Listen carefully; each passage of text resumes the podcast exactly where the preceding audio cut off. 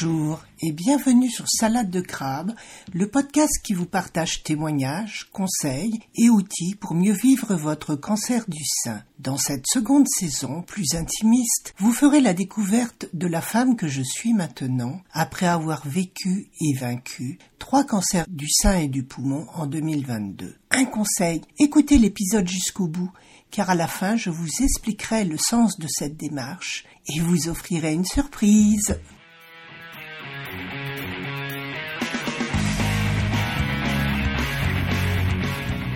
Aimez-vous le sport? Je dois dire que ce n'est pas vraiment mon cas, même si je suis souvent très heureuse une fois que je suis lancée.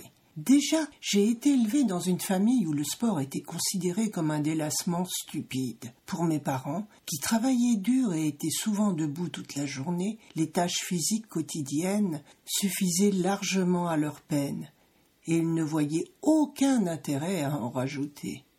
Et ils aimaient encore moins les compétitions diverses. Petite, je voulais faire de la danse, ainsi que du dessin. Mes parents ont opté pour le dessin, et je ne l'ai jamais regretté. Adolescente, je n'aimais toujours pas les matchs. Je trouvais stupide de courir des heures après un ballon ou une balle, ou regarder des cyclistes ou des coureurs automobiles tourner en rond sur un circuit. Il faut dire que je n'ai absolument pas la fibre compétitrice. Pourquoi vouloir absolument être le premier ou meilleur que son adversaire Montrer sa suprématie? Je ne comprenais et ne comprends toujours pas. Par contre, je n'ai jamais voulu être une victime, et le self-défense m'a toujours attiré. Je ne suis pas agressive, mais je veux pouvoir répliquer et pouvoir me défendre seule.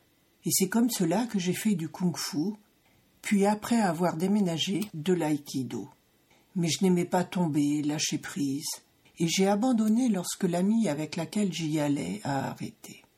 Car j'aime bien le sport, et comprends les nécessités d'en faire pour maintenir mon corps en forme, mais une partie de moi a besoin d'être prise par la main, motivée pour en faire. Et c'est comme cela que j'ai fait de la gym, fini lorsque je me suis retrouvée seule à y aller, puis du yoga, auquel j'allais enfin seule, me motivant suffisamment et en y prenant enfin du plaisir pour ne plus avoir besoin d'être accompagné. J'aimais ce travail seul avec moi-même, à me pousser jusqu'à mes limites, sans compétition aucune, et mon côté hyperlaxe appréciait d'être enfin un peu malmené. Maintenant je marche, mais seulement quand il fait beau ou accompagné, ce qui veut dire pas du tout en ce moment de froid et de grisaille, d'autant plus que j'ai rapidement le souffle court et surtout j'ai découvert le yoga yin. Ce type de yoga est idéal pour une convalescente car il est très lent et basé sur la respiration consciente. De plus, les mouvements sont faciles et adaptables, car j'ai toujours du mal à utiliser mon bras droit ou à faire des flexions et des torsions sur ma cicatrice. Et cela me suffit amplement, car les courbatures s'ajoutent aux douleurs que je ressens déjà quasi constamment depuis mon opération. Entre les douleurs neuropathiques dues à la régénération de mes nerfs et celles du diaphragme que je dois à ma toux incessante, j'ai de quoi faire. Je sais que je dois bouger et essaye de m'y remettre pas à pas, petit à petit, et j'arrive même à y trouver du plaisir. Bon, pas dans les courbatures, car je ne suis pas masochiste.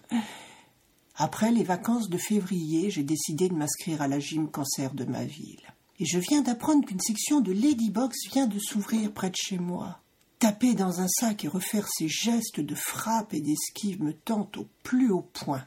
Mais on verra cela en septembre, car je ne veux pas aller plus vite que la musique. Mais je ne veux plus rester totalement sédentaire comme je l'ai été pendant trop d'années, coincé devant mon ordinateur et rentrant chez moi pour faire les tâches quotidiennes sans parler que se remettre au sport diminue les risques de récidive de cancer. Donc, j'aurais tout à y gagner de me remettre à bouger. Et vous, que pensez-vous du sport? Et en faites-vous? Votre réponse m'intéresse. Et voici le moment de la surprise. Pendant tout le mois de janvier, je participe au défi J'envoie 2023, suivi par de nombreux podcasteurs francophones. Chaque jour, nous devons mettre en ligne un épisode sur un thème précis, prédéfini. Le but, nous sortir de notre zone de confort et apprendre à nous livrer à nos auditeurs. Alors, je vous propose de découvrir quel est le thème de chaque épisode et de m'envoyer votre réponse en commentaire ou par mail à équilibrance avec un a.coaching gmail.com jusqu'au 10 février 2023. Passé cette date, je tirerai au sort un ou une gagnante que j'inviterai à intervenir sur mon podcast. Alors si cela vous intéresse, envoyez-moi vite votre réponse.